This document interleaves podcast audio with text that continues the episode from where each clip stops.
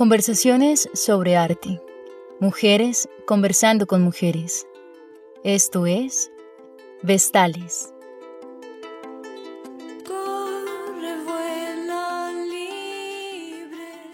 Hola, bienvenidas a todas y a todos al podcast de Vestales. Yo soy Silvia Ramos del área de artes visuales del proyecto y hoy voy a estar acompañada de una muy querida amiga que admiro muchísimo que se llama Ana Huitrago.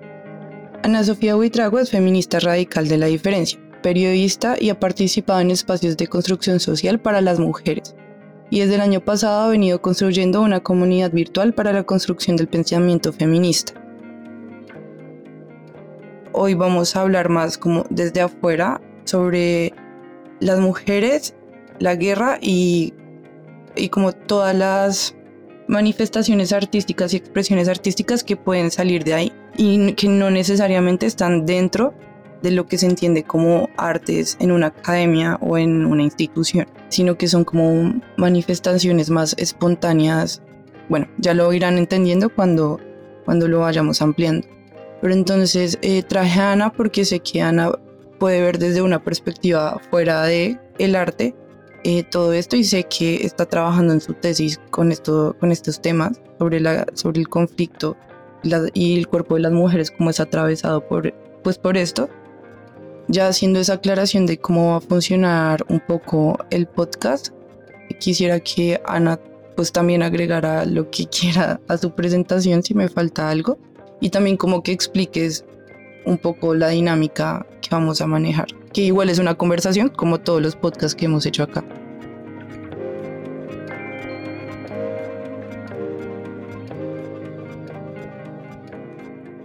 Hola a todas, gracias por la invitación a participar en, pues, en este podcast que he venido siguiendo desde que se creó y que admiro profundamente.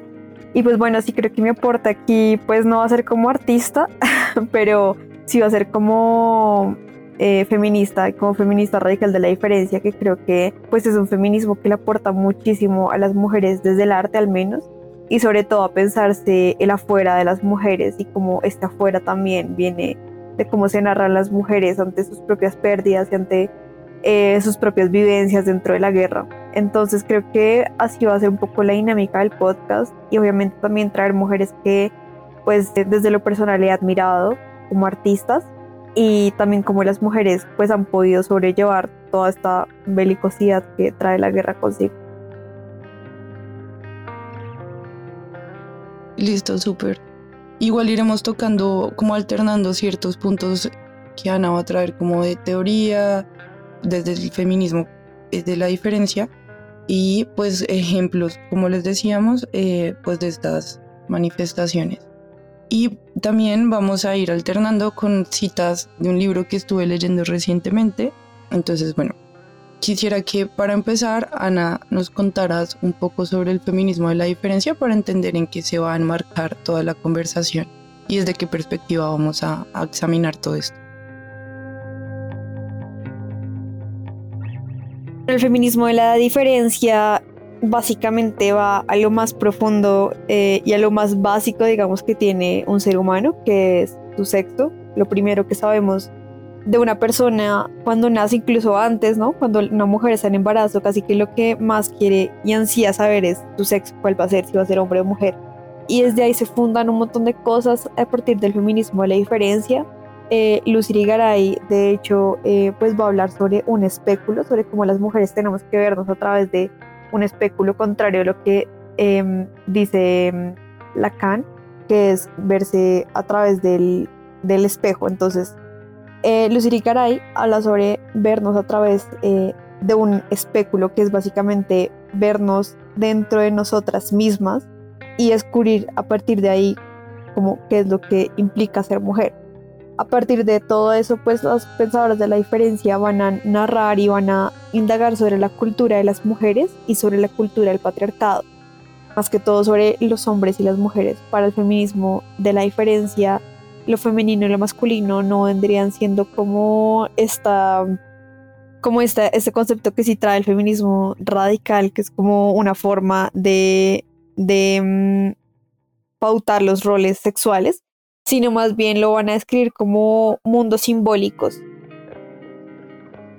entonces a partir de ahí las mujeres también podremos descubrir nuestra propia cultura y escapar de la cultura pues masculina que es la que ahorita pues permea básicamente todo, pero pues vamos a ver que con el feminismo de la diferencia las mujeres sí podríamos tener una cultura propia eh, que no radica en un esencialismo, sino más bien en lo que nosotros podríamos denominar como el afuera. Súper, eso pues me recuerda a lo que les decía el libro que estoy leyendo, que se llama La guerra no tiene rostro de mujer, de Svetlana Alexievich, eh, que se los recomiendo muchísimo, sobre todo en este tiempo. Este libro recoge un montón de testimonios de mujeres que fueron, que estuvieron activas en la guerra, eh, son mujeres rusas, eh, y estuvieron activas en la Segunda Guerra Mundial, si no estoy mal. Entonces cuentan como desde su perspectiva lo que es vivir en la, en la guerra, vivir la guerra desde su cuerpo de mujer. Y es muy interesante porque en una parte de ese libro, Svetlana cuenta que cuando como que tuvo muchos problemas para publicar sus otros libros, o sea, como que ella ya llevaba trabajando este tema un montón, y ella decía que a ella eh, le ponían muchos problemas porque la, ella contaba la guerra desde el el cuerpo, o sea, desde el sufrimiento, desde la mutilación, desde la muerte, y eso dañaba el relato heroico que se le contaba a la gente sobre la guerra en Rusia, o sea, porque a lo largo del libro nos vamos a dar cuenta que todas estas personas se iban a la guerra emocionadas porque estaban completamente convencidos, y creo que todavía lo están actualmente, de que es un acto heroico y que vale la pena por algo. Entonces es Svetlana lo que hace es mostrar como, bueno, que hay después de esa guerra heroica, hay dolor, hay muerte, hay mucho estigma para las mujeres. Y también con respecto a lo que decía sobre el mundo simbólico femenino, que yo estoy muy de acuerdo por ese lado, con el feminismo la diferencia, es que muchas de las mujeres de este libro lo que hablaban era que mm, tenían mucho miedo a dejar de ser femeninas y a dejar de ser mujeres y, todo el tiempo están haciendo referencia a que extrañaban los tacones, a que para ellas era muy importante estarse peinando, estarse cuando les cortaban el pelo era como un trauma terrible. Y de hecho hay una, una parte del libro donde una de ellas cuenta que estaba, estaba menstruando durante la guerra y pues evidentemente no tenía toallas sanitarias para, porque pues es lo que menos, o sea, la guerra como tal, también lo dicen en el libro, está construida para hombres y desde hombres. Incluso ahí mismo en el libro dicen como los términos para referirse a los cargos de la guerra en femenino no existían y por eso no había un lugar para las mujeres ahí dentro, mucho menos para que hubiera como, como que se suplieran estas necesidades del cuerpo de la mujer. Entonces, esta mujer cuenta que está sangrando y van corriendo en la guerra y ella solo piensa que está sangrando y de repente ve agua, ve un lago. Y lo primero que ella piensa es en entrar al agua y, limpiarse porque se siente demasiado avergonzada de estar manchada de sangre. Y le dicen pues que tenga cuidado porque la están bombardeando, bueno, están disparando e ir al agua representa un riesgo. Pero igual ella se lanza al agua y se limpia y dice como por un segundo me sentí muy bien porque, y me di cuenta que para la mujer es a ver si lo encuentro acá para citarlo. La vergüenza nos asustaba más que la muerte, dice eso. Y algunas chicas que se fueron, porque estaba, eran varias chicas las que estaban menstruando y que estaban sucias, murieron en el agua, en el agua y prefirieron morir en el agua. Eh, es terrible como el hecho de estar sucia y, o estar fea siendo mujer y no estar siendo atractiva. O sea, que eso le agrega una nueva capa a las preocupaciones en una guerra que un hombre no tiene. Y eso también lo mencionan cuando hablan sobre el miedo de las mujeres a quedar mutiladas. Ellas preferían morirse, o sea, siempre van a preferir la muerte a no poder casarse después por estar mutiladas. Quería como agregar eso a esto que decías y también pues como dar paso a que hablemos sobre esto, o sea, de lo que tú sabes y has leído, cómo ha tratado el feminismo ese tema de la guerra y el cuerpo de las mujeres. Efectivamente, la guerra, como ya lo mencionaste, es algo que el feminismo siempre ha reconocido como más que un invento de los hombres, ha sido como algo en lo que los hombres son completamente los protagonistas, ¿no? Como que siempre las mujeres eh, hemos sido relegadas de la guerra y también diría que borradas.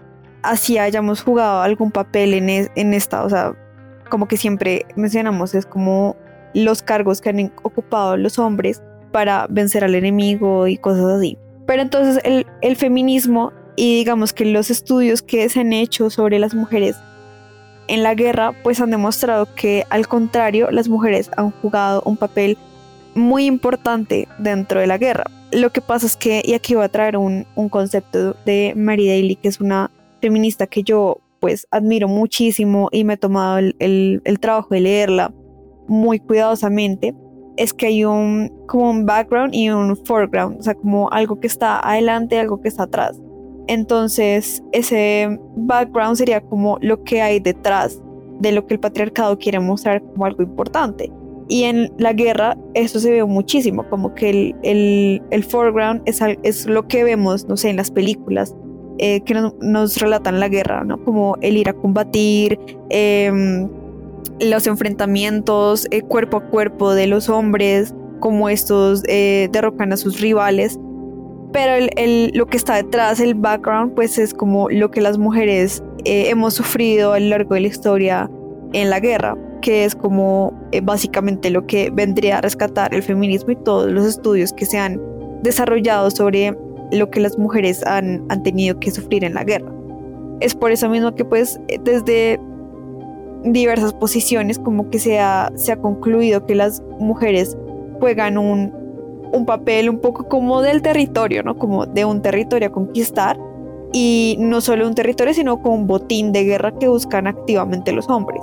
No es casual que lo primero que hagan muchos hombres al entrar a territorio ajeno, y de hecho esto es esto, es, esto se remonta incluso a, a, relatos bíblicos, ¿no? Como que lo primero que hay que hacer es violar a las mujeres, porque es una forma de demostrar que se dominó una comunidad, un territorio.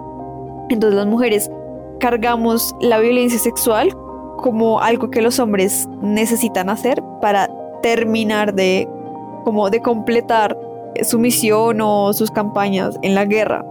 Y esto en Colombia también va a tener unas, unas nociones muy importantes porque aquí en Colombia no solo eh, se va a usar como la violencia sexual, digamos, que como tradicionalmente la conocemos, sino que va a estar muy interseccional, ¿no? Como jugando con nociones de raza y de clase muy importantes que hay que rescatar, porque realmente la guerra no solo se juega eh, o no solo es lo que, lo que tradicionalmente han mostrado los hombres, sino las consecuencias que esta misma trae, ¿no? El desplazamiento forzado, la tortura, la desaparición forzada, los homicidios selectivos. Todo eso también es la guerra.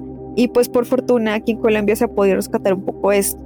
Eh, pero, pero entonces por esto mismo es tan importante todo lo que las mujeres eh, han podido hacer desde su subjetividad y también en comunidad, porque no? Para narrar la guerra y para narrar lo que eh, mujeres han podido vivir dentro de la guerra.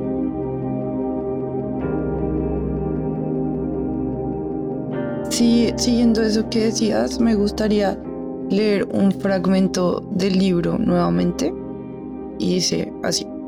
Lo que narran las mujeres no hay o casi no hay lo que estamos acostumbrados a leer y a escuchar cómo unas personas matan a otras de forma heroica y finalmente vencen, o cómo son derrotadas, o qué técnica se usó y qué generales había.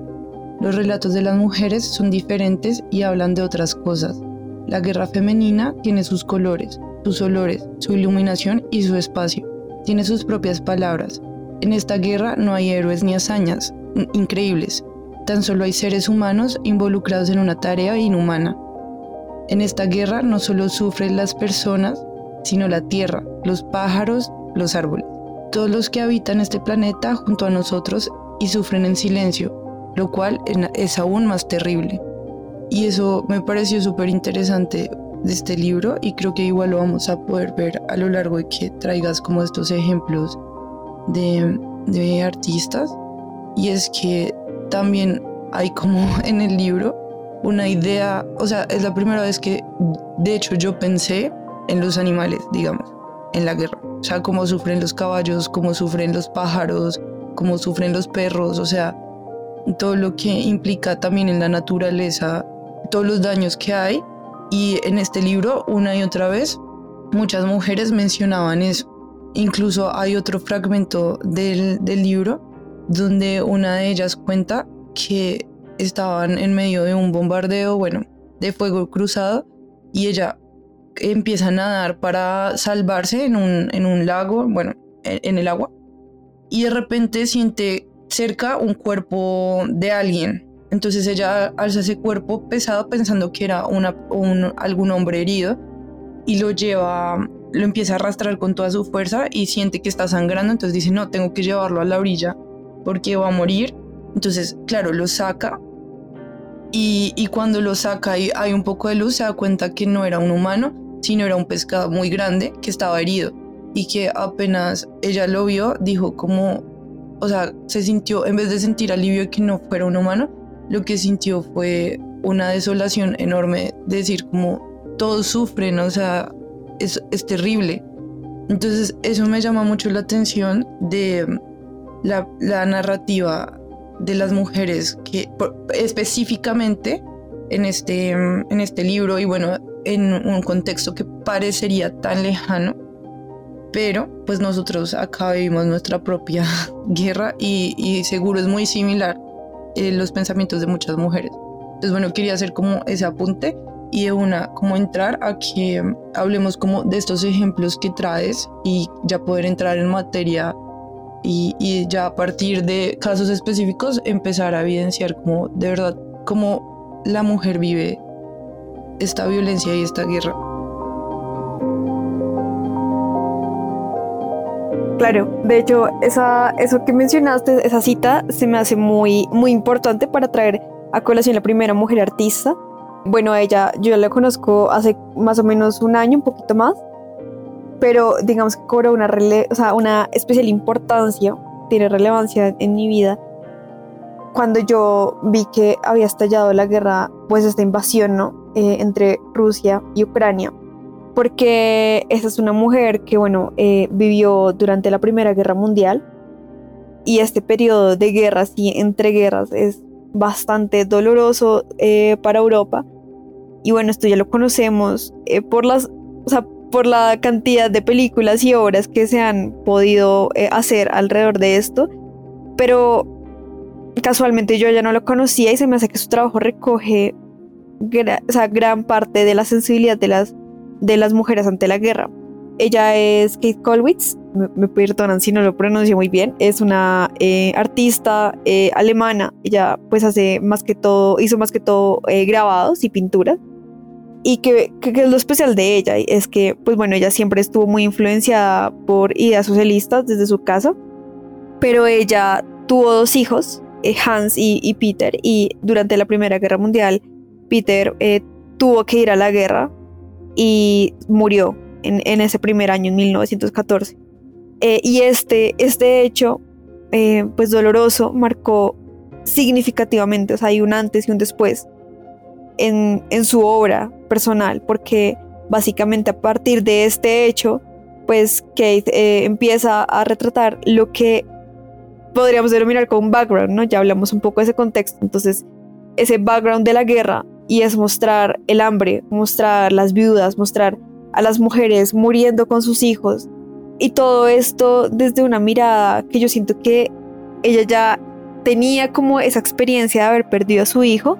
Y yo siento que el que ella retratara todos estos hechos porque todos estos hechos pues fueron reales, ¿no? O sea, ella no ella no se inventó ninguna de estas obras, sino que todo esto eran cosas que ella veía y que que retrataba pues están permeados por este, por este hecho y es el duelo de su propio hijo, ¿no? Entonces, en la obra de Colvis yo veo una, una presencia constante y yo diría casi que permanente de la maternidad en la guerra, de cómo no se habla de las madres que han perdido a sus hijos, a sus hermanos, a sus padres.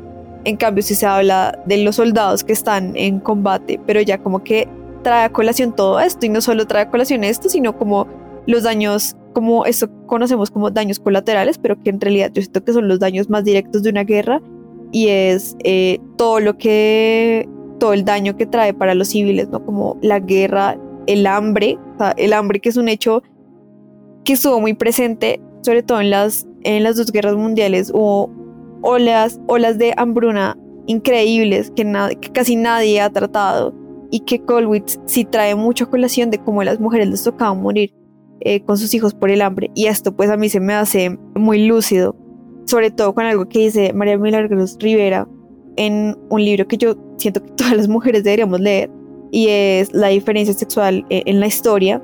Y ella hace un apartado muy importante que pues eh, quise traer a colación para, este, para esta conversación y es la guerra y la cultura de la paz, ¿no? En, cuando ella habla sobre la diferencia sexual de ser hombre. Y pareciera que la diferencia sexual del hombre, la expresión más fuerte de toda esta diferencia sexual es la guerra. Como que no sabemos por qué, pero los guerreros siempre han sido hombres. Pareciera que mientras el patriarcado ha existido, la guerra ha sido la expresión más fuerte de lo que es ser hombre, ¿no? Que ser fuerte, dominante, eh, bélico.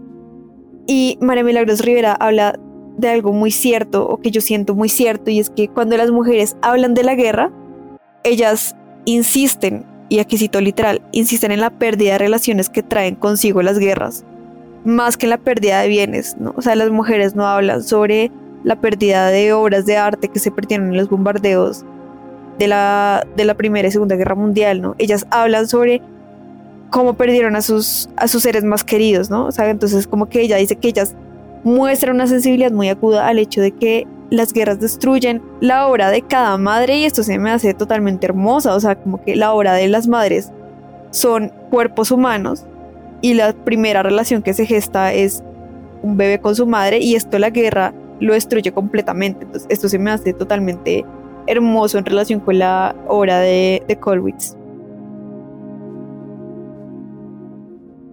Sí, ahí también me gustaría, justamente con lo que estás diciendo, agregar algo del libro, otra, otro pedacito del libro que me gustaría leer.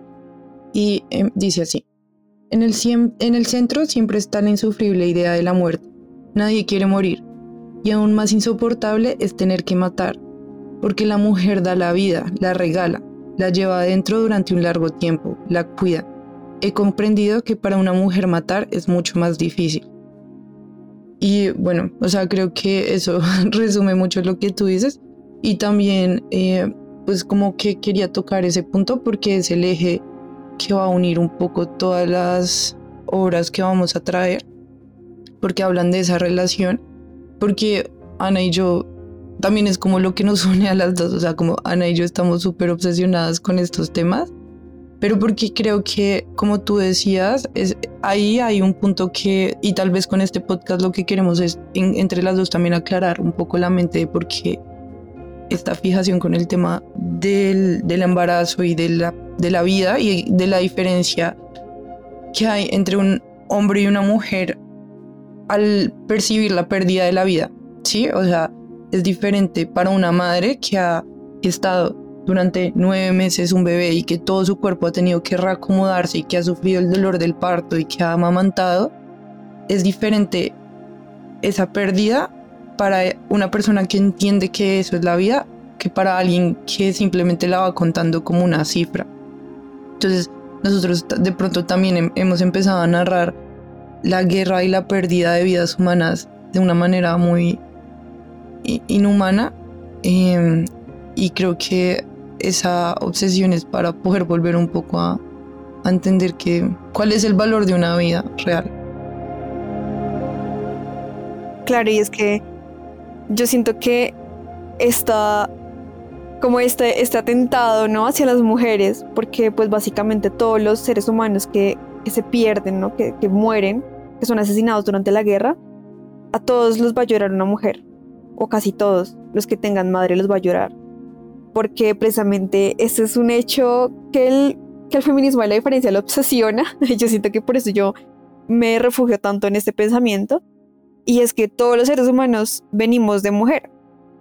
Todos, absolutamente todos. Entonces esto se me, se me hace fundamental a la hora de, de entender cómo las mujeres pues viven la guerra y, y, cómo la, y cómo la narran por eso mismo. Entonces, aquí quiero traer como colación también eh, otra vez a Mary Daly, que desde aquí también le doy gracias a Ana Prats por, por ayudarme también a entender mucho la obra de Mary Daly, porque no es tan sencilla. Y es que Mary Daly casi que un, dos conceptos eh, muy importantes para, para ella y para su pensamiento, pues es eh, la necrofilia y la biofilia. Como estos dos conceptos que se contraponen y que uno está en los diccionarios y el otro no, ¿no? Como que la necrofilia eh, para Mary Daly es como la cultura patriarcal, como que los hombres tienen una filia hacia la muerte, hacia la fragmentación, y esto se ve muy reflejado en cómo los hombres ejercen la violencia, ¿no? Como que los hombres son muy gráficos con la violencia que ejercen. ¿Por qué? Porque casi todos eh, se centran en la destrucción del otro completamente. Como que se encargan de destruir al enemigo, incluso cuando usan como armas em, psicológicas, podríamos decir como una tortura psicológica, se encargan de, desfragmentarla. Y, esta, esta fragmentación de la que habla también María Daly, yo la veo muy reflejada en cómo los estados han querido, incluso en, momentos de, de procesos de, de paz y de justicia transicional, como para narrar la guerra.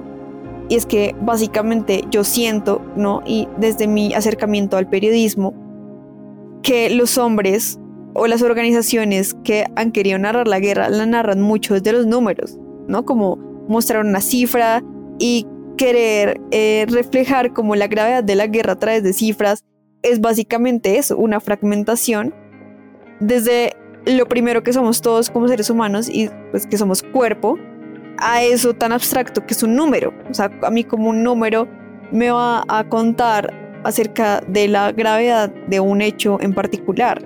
Entonces yo siento que esto sí, las, las artistas y las mujeres que se, han, que se han acercado al arte lo han podido mostrarnos, o sea, cómo a mí me dice más un grabado de Kate, Colwitz que todas las cifras que maneja eh, la Comisión de la Verdad, el Centro Nacional de Memoria Histórica, porque a mí me dice más esto que esto otro, ¿sí?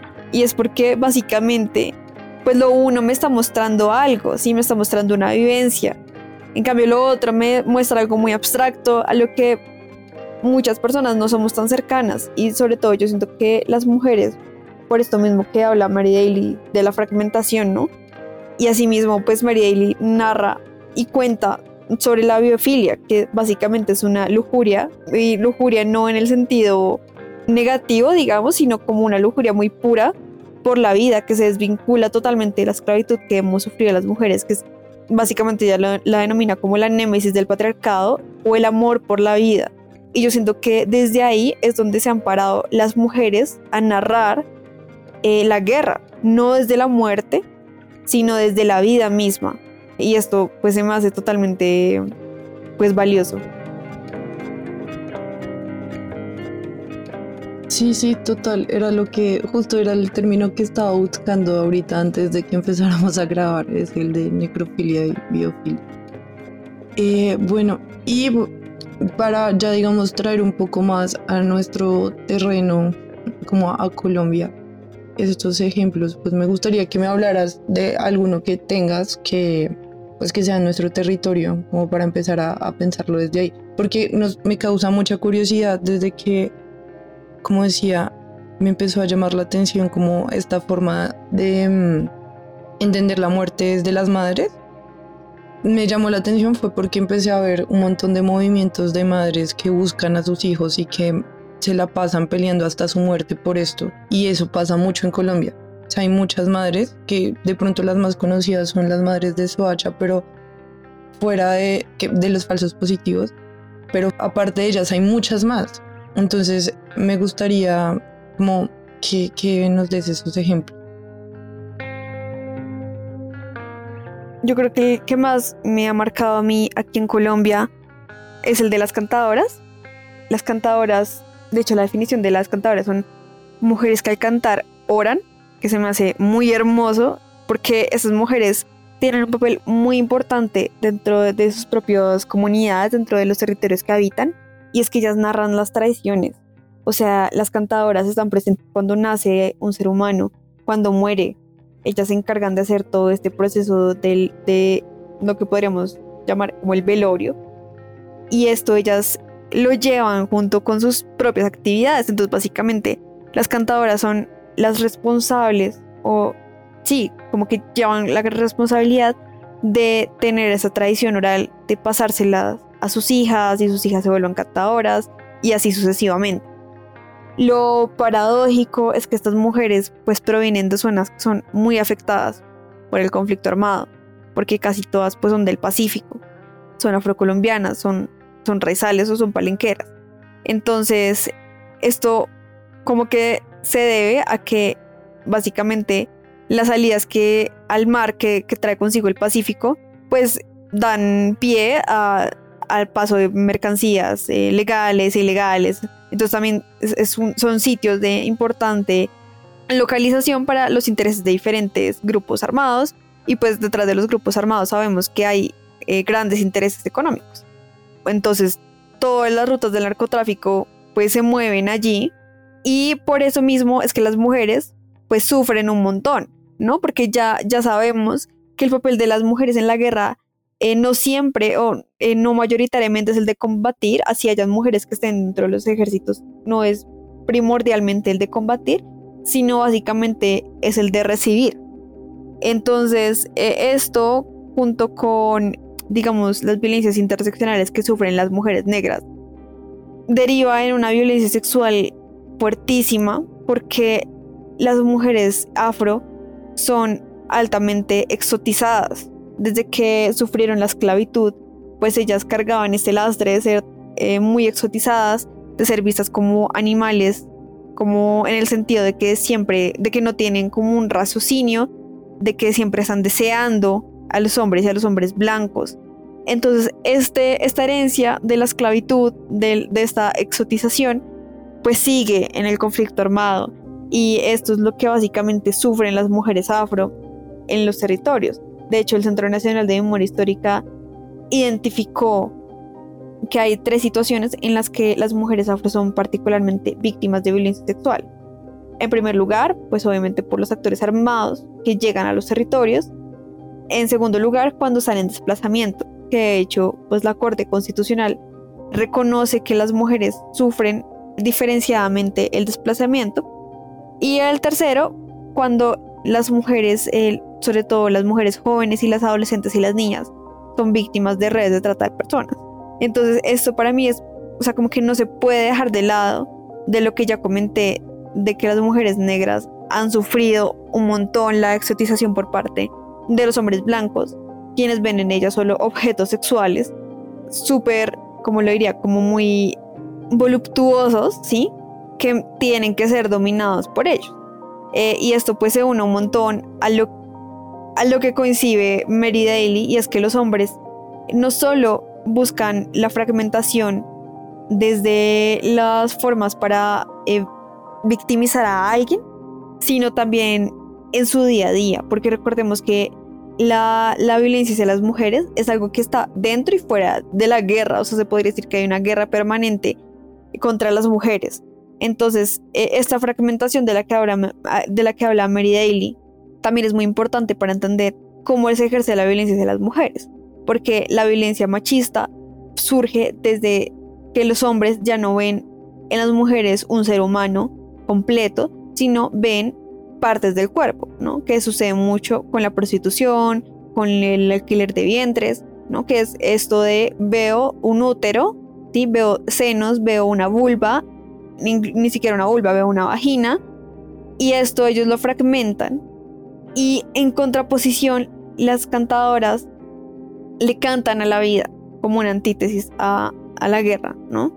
Entonces le cantan a la muerte como parte de la vida, porque más allá de la guerra, pues la muerte forma parte natural de, de toda la vida, de todo un ecosistema y le cantan al dolor que supone para ellas perder un hijo o que incluso ellas mismas sean víctimas de violencia sexual. Y esto se esa contraposición que hay entre las cantadoras y todo, toda la historia que, que pesa sobre ellas del conflicto armado, pues es un ejemplo muy fuerte de cómo la memoria de las mujeres es muy poderosa, porque ellas eh, perciben la guerra desde su propio lugar de nacimiento, desde su propia vivienda. Entonces, toda esa tradición que tienen, la, que tienen las cantadoras y la forma de afrontar la guerra, pues se me hace que sigue un montón a lo que ya pues hemos explicado anteriormente. Bueno, con respecto a lo que estabas hablando ahorita de las cantadoras, también me gustaría, inicialmente estábamos hablando sobre la diferencia en cómo se narra pues la guerra o cómo se ven, digamos, por ejemplo, las muertes dentro de la guerra, que era entonces de pronto desde la perspectiva de una madre que entiende todo lo que necesita, todo el tiempo y todo el amor y toda la paciencia que se requiere para gestar una vida y entiende el significado de esa pérdida de vida y también creo que de ahí viene a que las madres se, se junten entre sí y, y como que sean tan resilientes con, con sus búsquedas y sus luchas. Y luego está esta parte de cifrar, como la, la muerte, ¿no? Y eso me nuevamente lo vinculo al libro que estoy leyendo, porque justamente Svetlana habla como de por qué busca testimonios en la, porque ella va a las casas de estas mujeres a hablar con ellas y también es a modo de conversación. Entonces cuando ustedes leen el libro, el libro son fragmentos y fragmentos de citados de partes de esas conversaciones que ella grababa. Y creo que hay una clave ahí, como en ese modo de recolección de datos, en ese modo de, entender la historia. Y porque también luego está como todo lo que tú decías, como toda esta parte tan gráfica de la guerra que entonces es de pronto eh, vamos, o, o, como lo que pasó en las protestas acá, entonces vamos a hablar de la violencia mostrando la violencia y mostrando a la persona tuerta y la sangre y bueno, eso es lo que a mí me interesa, como de estas mujeres que plantean otros ejercicios, otras formas de, de narrar la guerra. Y entonces quiero leer un fragmento donde ella habla de por qué hace cuenta la guerra desde estas anécdotas y desde estas experiencias tan, de estas conversaciones tan íntimas que tiene con otras mujeres que la dejan entrar a su casa. Entonces dice, no busco otra cosa, lo que estoy recopilando lo definiría como el saber del espíritu Sigo la pista de la existencia del alma. Hago anotaciones del alma. El camino del alma para mí es mucho más importante que el, suceso como tal. Eso no es tan importante. El cómo fue no está en primer lugar. Lo que me inquieta y me espanta es otra cosa. ¿Qué le ha ocurrido allí al ser humano? ¿Qué ha visto y qué ha comprendido? Sobre la vida y sobre la muerte en general. Sobre sí mismo, al final y al cabo. Escribo de historiografía de los sentimientos. La historia del alma no se trata de historia de la guerra o del Estado, ni de la vida de los héroes, sino de la del pequeño hombre expulsado de una existencia trivial hasta las profundidades épicas de un enorme acontecimiento. Entonces, bueno, quería como, como agregar esta cita ahí porque me parece que pues el sentido del podcast y del proyecto de Vestales como tal es como que nos replanteemos y seamos muy conscientes de la forma en que nos eh, representamos a nosotras eh, y cómo usamos el arte y las imágenes como instrumento para narrar pues algo como la guerra que no vamos a dejar de narrarlo igual que la muerte, el sexo, la vida, o sea, que son cosas que nunca se van a agotar porque es lo que más nos inquieta, pero sí como podemos ser muy conscientes desde donde no lo narramos y qué dice esa forma de narrarlo de nosotras de nosotras y de nosotros como sociedad. Entonces, bueno, me gustaría ahí que pasaras como al siguiente ejemplo que traes.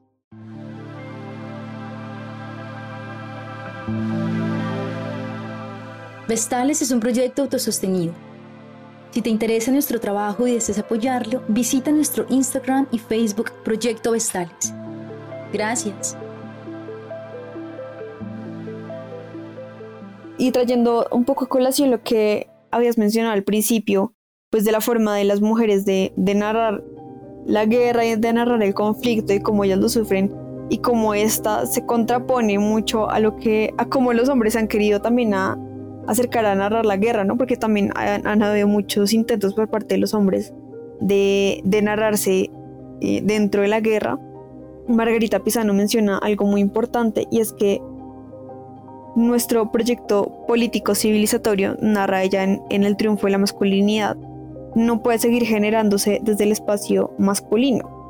Es decir, que los intentos de las mujeres por narrar la guerra, y si queremos que estos sean como efectivos en mostrar una perspectiva distinta, no pueden seguir reproduciendo las lógicas que, han seguido reproduciendo los hombres y que ellos mismos se las inventaron. Por eso a mí me parece súper importante lo que han hecho eh, las mujeres para, para mostrarse a ellas mismas como, como seres que sienten y que están presentes dentro de la guerra y no como entes allá, como, como indiferentes a la guerra, son muy importantes porque también corresponden a una afuera. Y por eso mismo se me hacen muy conmovedores los intentos o los proyectos que han llevado a cabo eh, las mujeres que bordan.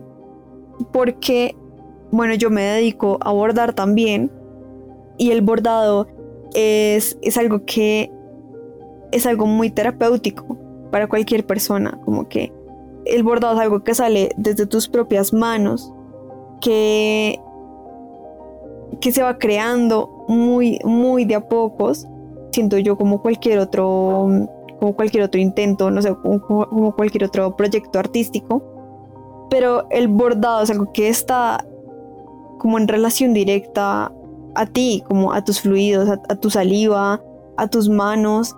Y todo esto también pues reproduce memoria, ¿no? Y, también te da la posibilidad de narrarte desde afuera de las instituciones. ¿Por qué? Porque pues lo que sucede mucho dentro de las instituciones de justicia transicional tienen una visión de la memoria totalmente distorsionada para las mujeres y es que eh, buscan que las mujeres cuenten una y otra vez sistemáticamente qué fue lo que pasó. Y esto en hechos victimizantes no funciona nada así, como que de alguna u otra forma tu memoria se bloquea, tú narras lo primero que se te viene a la cabeza y luego es que tú empiezas a recopilar qué fue lo que pasó. Y en el bordado, pues a mí esto se me hace hermoso como en la forma en la que funciona. Eh, y es que tú puedes ir añadiendo cosas. Entonces, ¿qué fue lo que hicieron en, en Cali? Pues lideresas sociales, defensoras de derechos humanos se reunieron con mujeres víctimas y empezaron a elaborar una colcha para la memoria. ¿Y cómo funcionaba eso? Pues ellas se reunían, hablaban, al principio era muy difícil para ellas, obviamente, pero luego con el tiempo podían contar más tranquilamente qué era lo que les había sucedido y por qué estaban allí. Y eso mismo hicieron las mujeres de Mampuján, que es eh, en, los Montes de María, y es que con Teresa Geiser, que es, psicóloga y también es artista textil, pues iniciaron unas conversaciones que, mm, que iban a derivar en unos tapices, que el primero yo se llamó Mampuján, el Día del Llanto, eh, que es del 11 de marzo del 2000, ya tiene 22 eh, años. Em, y es lo mismo, es como que iniciaban esos procesos de hablar y al mismo tiempo ir bordando. Y claro, con el bordado, a medida que avanzaban las conversaciones, las mujeres pueden ir agregando más cosas, pueden ir agregando otras, unas técnicas de bordado en específico que les ayudara a narrar lo que ellas estaban sintiendo y lo que pasaron. Y esto, siguiendo lo que decía Margarita Pisano, se me hace que contrapone mucho a esta lógica patriarcal de narrar la guerra de forma muy explícita, ¿no? De forma muchas veces revictimizante, que es lo que vemos, que, lo, que es lo que reclaman las víctimas muchas veces, que se les vuelve a narrar de una forma muy muy revictimizante que las remite otra vez a ese hecho doloroso y no las reconoce como mujeres más allá de como víctimas, sino como que se quedan mucho en ese papel. Y por eso quise traer este ejemplo, porque contrario a lo que los hombres hacen con sus creaciones, que es como tratar de llamar los hijos como si fueran mujeres, ¿no? Porque los hombres tienen esta, eh, dentro de la necrofilia también tienen esta atracción eh, y esta, este fetichismo por la energía creativa hacia las mujeres. Las mujeres sí podemos gestar y podemos no solo gestar hijos, sino como que también podemos gestar otras cosas, otras creaciones, porque nosotras sí poseemos esta energía creativa que surge obviamente desde nuestra capacidad de gestar. Entonces pues se me hace totalmente valioso lo que, lo que hicieron esas mujeres. A mí también me parece muy interesante, o sea, y creo que hay muchos ejemplos así, sí, si de pronto les interesa y se ponen a averiguar, hay siempre hay como esta necesidad y por eso me parece interesante haber traído estos, de pronto estos ejemplos que se salen como de, primero de la individualidad, porque por lo como hemos visto son colectivos los que los desarrollan y hay una necesidad de hacerlo con otra, con otra que entiende el dolor y eh, también que se salen como de la institucionalidad y, está fuera del, o sea, como que le quita esa capa de querer ser legitimado como arte y, y ser reconocido y aplaudido, porque bueno, eso es otro tema, pero puede pasar con las artes plásticas que, que pase esto, ¿no? Que hay, hay personas que de pronto quieren narrar eh, usando las voces de otras y, y sale terrible y, y, uno de pronto se siente más conmovido con estas acciones y estas obras que realizan en colectivo estas mujeres, porque igual creo que hay, hay una fuerza ahí. Y me gustaría, de verdad, sí me gustaría que trajeras como esto que me hablaste de la, de la poetisa eh, que, que, habías mencionado, porque creo que ya, o sea, es, es muy valioso también y, y, bueno, me gustaría que hablaras de esto. Sí, bueno, en, en mi recopilación de mujeres como que se hayan acercado a la guerra desde el arte, pues encontré a Anabel Torres, que pues es una poeta colombiana, nació en Bogotá en, el 48 y se me hace mm, se me hace especialmente interesante que haya nacido en el 48 porque fue en el 48 cuando se desató toda esta oleada de violencia en el país que ya venía en muy bajas proporciones, pero ya existía, pero en el 48 con el Bogotazo, con el asesinato de, de Gaitán, pues se, se dispara totalmente. Y pues bueno, casi que todos los, los poemas se refieren a un, ella incluso lo, lo, lo, admite, ¿no? Como que se caracterizan por una voz muy, muy íntima, como en unos tonos como, digamos, menores, como que en los cuales ella pueda eh, expresar como el desasosiego y la inconformidad ante el mundo. Y eso también pues se expresa en cómo ella narra la guerra, ¿no? Porque eh, ella pues que no, no fue víctima del conflicto armado, pero pues sí lo vivió porque todos los colombianos hemos vivido de alguna u otra forma el conflicto y nos vemos permeados por este. Incluso nuestras, nuestras acciones, ¿no? Como que en, en el cotidiano también están muy permeadas también por, por el conflicto armado, el hecho de que nuestra primera respuesta ante la diferencia del pensamiento sea nombrar al otro como nuestro enemigo, ¿no? Como es que es un paraco o es un, es un guerrillero, yo no sé qué. Esas cosas pues obviamente están, están y, y yacen y yo creo dentro de unas lógicas pues del conflicto armado que no nos hemos podido librar, así hayamos firmado un acuerdo de paz pues con las FARC, están ahí y van a pasar muchos años hasta que las generaciones empiecen un poco a olvidar ese, ese lenguaje también de la guerra, ¿no? Y ella pues habla ella, tiene un poema muy que me conmovió mucho. Y en, en, la parte inicial del poema, ella dice, no tengo respuestas, ningún sobreviviente las tiene. Llegamos al hospital demasiado doloridos, demasiado embolatados y rotos, sin nada más que el amor que pueden darnos las manos de extraños para recibirnos. Y esta, esa sugerencia del amor en medio de la guerra, que son como dos, conceptos que se contraponen, que parecía que no pueden existir en el mismo espacio, pues se me hace muy interesante, ¿no? Que ella como mujer sea la que sea la que traiga a sugerir el amor como esa forma de bañar un poco todos los estragos que deja la guerra y que entre la misma entre las mismas personas se puede dar esto como respuesta ante un hecho bélico estaba revisando el documento que me mandaste donde hablan sobre ella y bueno, creo que esto era que era como una tesis para algo. Es que quiero ver el nombre de la persona que escribió todo esto para poder citar bien sus palabras. Angélica Hoyos. Sí, el nombre de ella es Angélica Hoyos. Perfecto. Sí, como no quería hablar sin decir el nombre de, de la mujer que escribió esto. Bueno, entonces quería citar una parte porque pues ella hablaba más o menos de lo que habla Ana en este, como en este ensayo, en este trabajo. Y hay un pedacito donde ella dice, los poetas que escriben sobre el amor, a pesar de la guerra, en medio de la guerra, escriben ejerciendo una política empática de la escritura.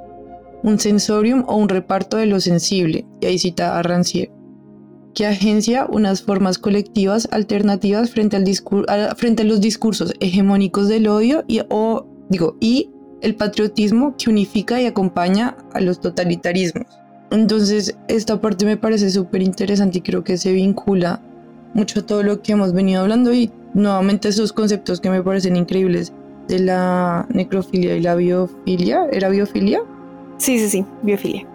Porque justamente antes de, empezar a grabar yo estaba hablando con Ana que, em, que creía que a veces uno puede pensar que narrarse siempre desde el duelo de pronto es como tener una, esto, como una necrofilia, como hablar siempre desde la tragedia, de la muerte, desde contar los muertos.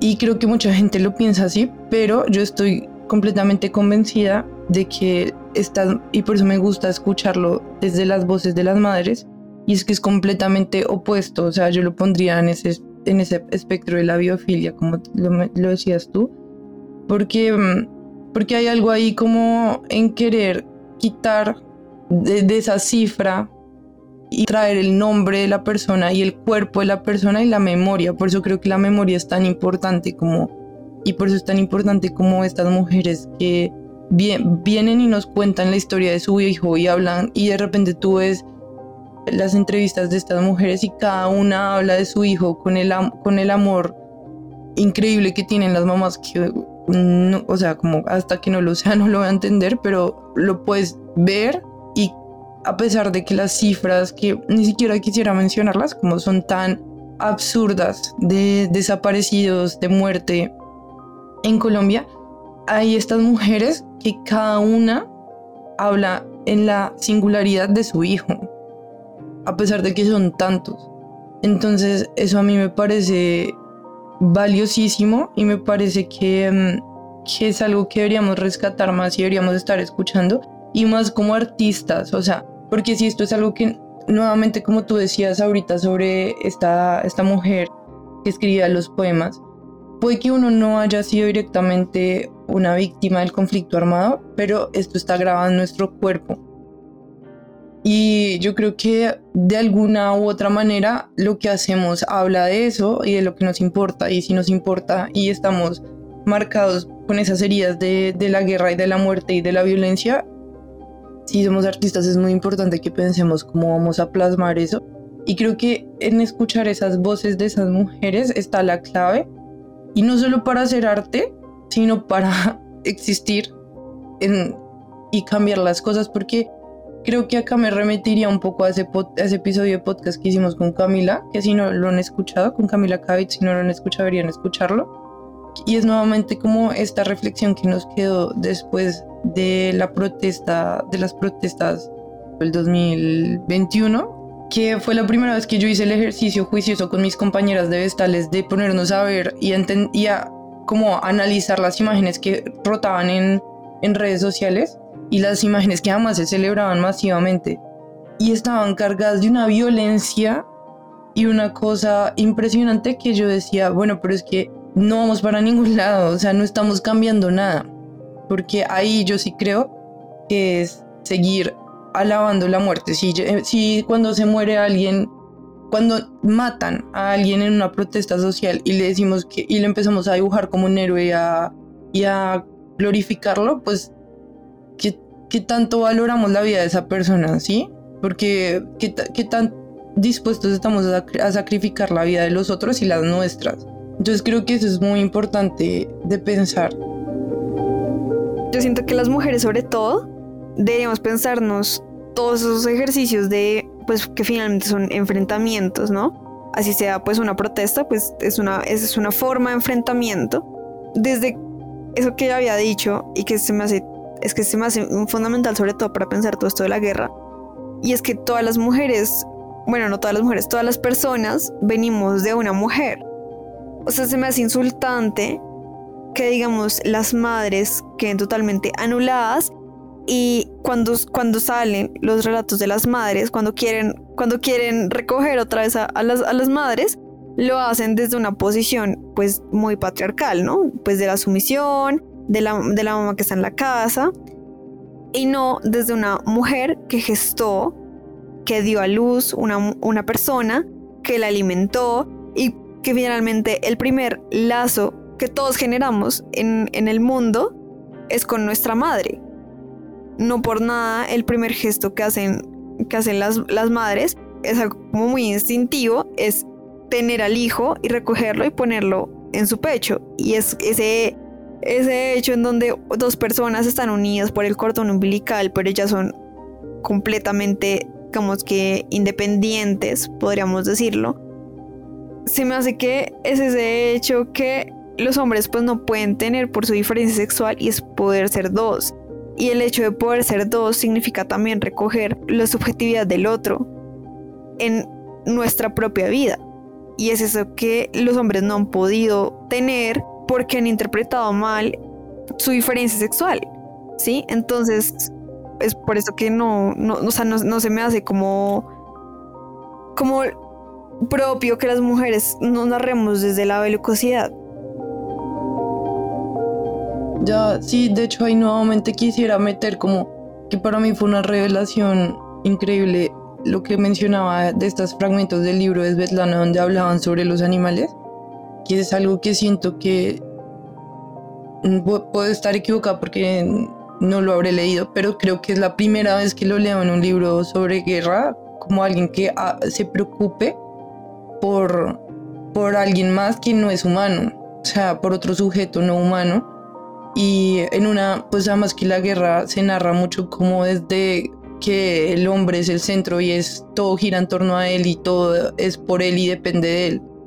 Entonces, y me parece súper, o sea, como eso mismo que tú decías, como esa capacidad que tiene la mujer de ser dos, permite que también podamos ser sensibles a entender nuestro entorno y a pensar en ese otro. O sea, a, decir como es, es que ya desde que, o sea, me imagino que ya desde que uno queda embarazada y tu cuerpo tiene que alimentar otro cuerpo y empiezas a sentir cómo crece dentro de ti, em, es como la muestra más grande que hay de que existe, o sea, es la, la comprobación después del sexo además que, que existe otro, o sea, hay otro, y además ese otro en un punto depende de mí, pero además luego no, o sea, después yo voy a tener que soltarlo, o sea, como qué prueba más difícil y grande de amor hay que esa que hace la mamá después de ya no es mío, ¿sí? Ya no es mío, pero lo conozco y yo le di la vida. Y quien, o sea, como, quien se cree con el derecho de quitarme a mi hijo. Entonces creo que ahí hay una, una fuerza súper valiosa para entender. Me parece demasiado como increíble todos los años de existencia que llevamos y todo lo que hemos invertido como pensándola o filosofando estudiando un montón de cosas y todavía seguimos como en estas preguntas, en estas preguntas tan fundamentales, como que en, mi percepción, por lo menos en el contexto que yo he crecido, creo que no tenemos una pista de lo que significa la vida. Y eso es como muy doloroso, o sea, es muy triste. Claro, y es porque precisamente esto que dices sobre estas, estas nociones, ¿no? Sobre la vida, y sobre lo que implica, lo que le implica a una mujer dar vida, gestarla, es algo que también el, feminismo de la diferencia pues ha, retomado mucho, porque el feminismo de la diferencia habla mucho sobre la lengua materna y como, y como no se es arrebatada, porque la lengua materna nombra a cada cosa como es, no es destructiva, ¿cierto? Sino que se remite a las cosas como son, pero pareciera que luego eh, los seres humanos perdemos como todo este contacto con la lengua materna y retomarla para las mujeres es fundamental. Y es todo esto que hablas de, de, la gestación y cómo esto le implica a la mujer no solo un esfuerzo en el momento, ¿no? De, de gestar la vida y darla y ya, sino como que es un hecho que la configura totalmente y es como un antes y un después para una mujer. Y el hecho de que no solamente el gestar, yo siento que el ovular también en un momento nos hace ser dos a las mujeres porque es el, el óvulo está ahí listo para ser fecundado. Y en es, en este momento donde las mujeres también pasamos por un montón de cambios hormonales que los hombres han querido prestigiar, pero que a mí se me hacen totalmente eh, reveladores de lo que es la vida. que es totalmente cíclica para las mujeres. Y en esto, pues las mujeres en la guerra, el hecho de que pierdan a sus hijos, creo que da luces de que las mujeres se vuelvan las principales buscadoras de los desaparecidos. Es que no solo es en Colombia, sino en Argentina, en Chile, en España, en México. Las principales personas que están adelante de los procesos de búsqueda de una persona desaparecida son las mujeres. Y en la mayoría de esos casos, que son mujeres, son madres. Entonces a mí se me hace fundamental escucharlas a ellas. Y no solo es escucharlas en el sentido de oír sus relatos, sino de ver todo esto que ellas también gestan aparte en espacios artísticos. Eh, todo esto que hace Colwitz, todo eso que hacen las, las, mujeres cantadoras, como que son relatos que, que quedan ahí y que van a perdurar por siempre y que son totalmente ignorados porque las personas prefieren ver un montón de cifras en vez de remitirse a lo primero y es una madre, que finalmente nadie nos puede decir más sobre la pérdida de un ser humano que una madre, que sabe lo que es dar la vida y sabe lo que es gestarla. Eso me recuerda ahorita lo que estabas diciendo, a este documental que tú me recomendaste, el de Nostalgia de la Luz, que, eh, bueno, si no se lo han visto, eh, en el documental toca un poco el tema como de todos los cadáveres que hay en el desierto de Atacama. Entonces, bueno, allá hay un montón de personas que están buscando todavía a sus familiares, a sus hijos, a sus... En fin. y la cosa es que están como en pedacitos, como en astillas de huesos, o sea, hay astillitas de huesos por todas partes y casi que están como entremezclados, o sea, entre, o sea, como entre sí son, es muy difícil como diferenciar qué es de quién. Entonces había una mujer, pero creo que ya no era la madre, sino era la hermana de la persona. Y, decía como, es que yo no me puedo morir sin aunque sea ver un dedo de, de mi hermano o de mí, bueno, del hombre al que estaba buscando.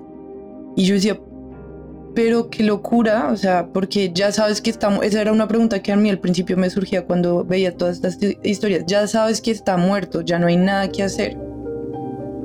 ¿Por qué? O sea, ¿por qué esperar a ver un hueso, una parte? Yo creo que ahí todavía hay como un, un secreto que no, o un misterio o algo muy, muy profundo que no he entendido, pero que tiene que ver mucho con la dignidad humana, como el devolverle incluso después de la muerte a una persona su, su valor humano y es desde eso, es desde su cuerpo y desde su, como lo que hace una persona que exista de su cuerpo, o sea, no es mm, poner una banderita, una velita, una lápida, eh, una conmemoración, un nombre, un número, sino es su cuerpo, eso que creó la mujer, eso que salió del cuerpo de la mujer. Entonces, por eso me parece tan increíble como el, aferrarte, aunque sea volver a ver eso, o sea, lo tuviste nueve meses dentro de tu cuerpo, quiero verlo, quiero ver un fragmento de eso que, que yo sé que existió porque lo viví y lo tuve, yo lo formé. Y que de alguna u otra forma es, es regresar a la madre, ¿no? Como ese, ese trazo de dignidad, que puede que no sea la madre necesariamente, pero es la familia, y la familia finalmente surge por una madre, entonces creo que ese gesto eh, tan desesperado de, de las mujeres que buscan a sus hijos es finalmente como volver a sentir que otra vez están pudiendo gestar esa vida. Y eso se me hace, o sea, como que todos estos, todos estos hechos que yo veo de las madres buscando a sus hijos, aferrándose a lo que tú dices, así se encontrar un hueso, es finalmente porque creo que dentro de esa búsqueda por la dignidad que también tú mencionabas, está el hecho de poder volver a nuestra madre, que es el primer ser humano que, que nos siente y que sabe nuestra existencia, que nos alimenta y que se preocupa por nuestro bienestar. Entonces, se me hace un hecho que configura mucho tanto la lógica de la vida como la lógica de la muerte finalmente. De hecho, es como este, este dicho que, que uno ha escuchado muchas veces de que el hijo tiene que morirse después de la madre, o sea, como mm, es inconcebible para una madre que tenga que enterrar a su hijo y pues creo que viene de ahí. Y que finalmente no hay, o sea, hay un concepto para un hijo que pierda a su madre, hay un concepto para un esposo que pierda a su esposa y viceversa, pero no hay, no hay una palabra que encierre el dolor de una madre al perder a su hijo, o sea, no hay algo que lo pueda nombrar. Y es eso innombrable que lo que a mí me, me obsesiona sobre las, las pérdidas de las madres en la guerra. Y yo creo que porque tampoco nos hemos, hemos dedicado mucho tiempo a pensarlo, como no lo hemos sentido como algo relevante cuando yo creo que hay ahí como una respuesta enorme. Bueno, Ana, pues yo creo que hasta aquí podemos dejar, igual con la puerta abierta que hagamos muchos más podcasts porque creo que podríamos hablar mil horas. Y pues te quería agradecer por como todas estas reflexiones y todos estos ejemplos que trajiste hoy. Y pues nada, espero que les quede como algo de todo lo que hemos hablado y que por lo menos estimule como la curiosidad para ir a, a pesar de que no, o sea, como de que no sean madres e incluso no sean mujeres, pues por lo menos tenemos como la posibilidad de imaginar, de imaginar cómo es el, es, e, es el otro y de entender al otro a través de sus voces. Entonces, y pues para eso existe el arte, yo creo. Entonces, nada, eh, pues te quería dar las gracias y, ya, pues, si quieres dar una reflexión final y cerrar el podcast. No, no, pues muchas gracias por la invitación, de verdad admiro mucho este proyecto. Y, pues nada, estaré muy pendiente de todo lo que salga por aquí. Pues si alguna, no sé, mujer quiera contactarme, pues en Instagram es algo como Silence Will Not Protect You. Por si quieren, pues a mí mirar como qué es lo que hago ahí. Todo el tiempo estoy como poniendo cosas y pensando y poniendo lo que pienso por ahí. Eh, y no, pues ya, de nuevo, muchas gracias por la invitación. Este fue nuestro podcast. Para saber más sobre nosotras puedes buscarnos en Facebook e Instagram como Proyecto Vestales. La imagen que ilustra este podcast fue creada por Silvia Ramos y la edición de sonido fue realizada por Lina Bermúdez.